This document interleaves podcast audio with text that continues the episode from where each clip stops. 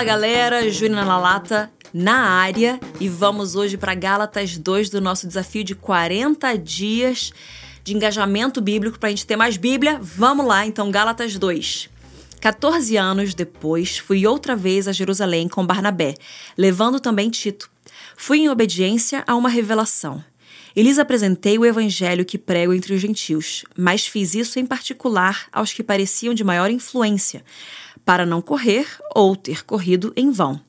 Mas nem mesmo Tito, que estava comigo sendo grego, foi obrigado a submeter-se à circuncisão. E isto surgiu por causa dos falsos irmãos que se haviam infiltrado para espreitar a liberdade que temos em Cristo Jesus e nos reduzir à escravidão. A esses não nos submetemos por um instante sequer, para que a verdade do Evangelho permanecesse entre vocês. E, quanto àqueles que pareciam ser alguma coisa, o que eles foram no passado não me interessa. Deus não aceita a aparência do homem. Esses, digo, que pareciam ser de maior influência, nada me acrescentaram. Pelo contrário, quando me viram, quando viram que me havia sido confiado o evangelho da incircuncisão, assim como a Pedro foi confiado o evangelho da circuncisão, pois aquele que operou eficazmente em Pedro para o apostolado da circuncisão também operou eficazmente em mim para com os gentios. E, quando reconheceram a graça que me foi dada, Tiago, Cefas e João, que eram reputadas colunas, estenderam a mim e a Barnabé a mão direita da comunhão, a fim de que nós fôssemos para os gentios e eles fossem para a circuncisão. Somente recomendaram que nos lembrássemos dos pobres, o que também me esforcei por fazer. Quando, porém, Cefas veio a Antioquia, resisti-lhe face a face, porque havia se tornado repreensível. De fato, antes de chegarem alguns da parte de Tiago, ele comia com os gentios. Quando, porém, chegaram, começou a afastar-se e, por fim, separou-se, temendo os da circuncisão. E também os demais judeus se fizeram hipócritas juntamente com ele, a ponto de o próprio Barnabé ter se deixado levar pela hipocrisia deles. Quando, porém, vi que não procediam corretamente segundo a verdade do Evangelho, eu disse a Cefas, na presença de todos: Se você, que é judeu, vive como gentil e não como judeu, por que quer obrigar os gentios a viverem como judeus?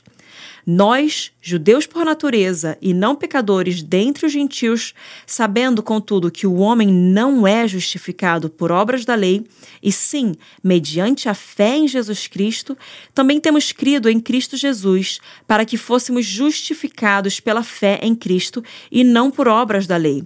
Pois por obras da lei ninguém será justificado.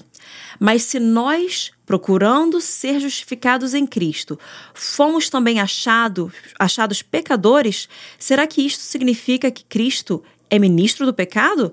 De modo algum. Porque se volto a edificar aquilo que destruí, a mim mesmo constituo transgressor porque eu, mediante a própria lei, morri para a lei, a fim de viver para Deus. Estou crucificado com Cristo, logo, já não sou eu quem vive, mas Cristo vive em mim. E esse viver que agora tenho na carne, vivo pela fé no Filho de Deus, que me amou e se entregou por mim. Não anulo a graça de Deus, pois se a justiça é mediante a lei, segue-se que Cristo morreu em vão. Então a gente está aqui no capítulo 2 e essa principal ideia que Paulo está trazendo aqui é sobre a questão que ele confronta Pedro por, por um posicionamento um tanto quanto incorreto que ele teve. Um, primeiro, ele maximiza o seu impacto tentando pregar os de influência, e ele percebe que, na verdade, os de influência não acrescentam a ele. E aí, de repente, ele vê ali Pedro, que já tinha tido uma revelação acerca de puro e impuro, como a gente vê lá em Atos 10. E a gente entende que Pedro está vendo ali. Então, nós somos para a circuncisão, Paulo é para os da incircuncisão, ou seja, para os gentios, Pedro é para os judeus. E ele tem essa revelação de que ele não pode considerar impuro aquilo que Cristo, que Deus já purificou. Só que, por temor de homens, e por uma certa religiosidade, ele, ele é encontrado repreensível ali na presença de Paulo. Então, Paulo repreende a Pedro e ele fala aqui no fim do versículo no, no fim do versículo 14. Ele fala assim: se você, que é judeu, vive como gentil e não como judeu, por que quer obrigar os gentios a viverem como judeus? E aí no versículo 18: Porque se volto a edificar aquilo que destruí, a mim mesmo constituo o transgressor. Então o que ele está querendo dizer aqui é: nós fomos salvos, nós estamos na liberdade, mas em alguns momentos, por temor de homens e por religiosidade, nós nos submetemos novamente à religiosidade, ou seja, a lei. E aí, então, a gente quer voltar a ser escravo daquilo do qual nós fomos já libertos.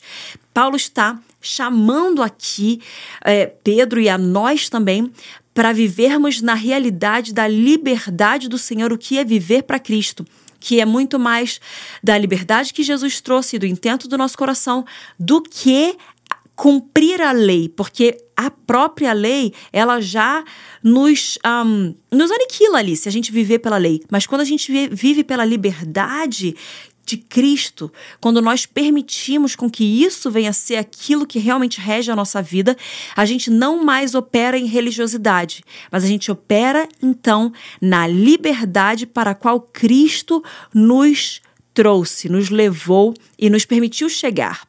Então, Pai, eu oro para que cada um aqui venha ser impactado por essa verdade, que nós não voltemos à lei, uma vez que nós fomos realmente libertos da lei que agora nós temos a graça e nós vivemos pela graça. Nós sabemos que não são os nossos atos e não são as nossas próprias medidas que podem nos fazer justos, mas somente a obra da cruz e aquilo que Cristo fez por nós é aquilo que nos justifica e é aquilo que nos permite entrar para a família espiritual, para a sua família espiritual, Pai. Então eu peço que cada um venha aqui ter essa revelação e que nós nunca caiamos de volta numa religiosidade, mas que nós vivamos nessa liberdade para a qual Cristo já nos libertou e nos chamou. Em nome de Jesus eu oro e abençoo cada um aqui para pregar esse evangelho dessa forma livre, com a verdade absoluta, mas não puxando para uma religiosidade, mas puxando para a liberdade que há em Cristo Jesus. Em nome de Jesus eu oro, Deus te abençoe e até mais.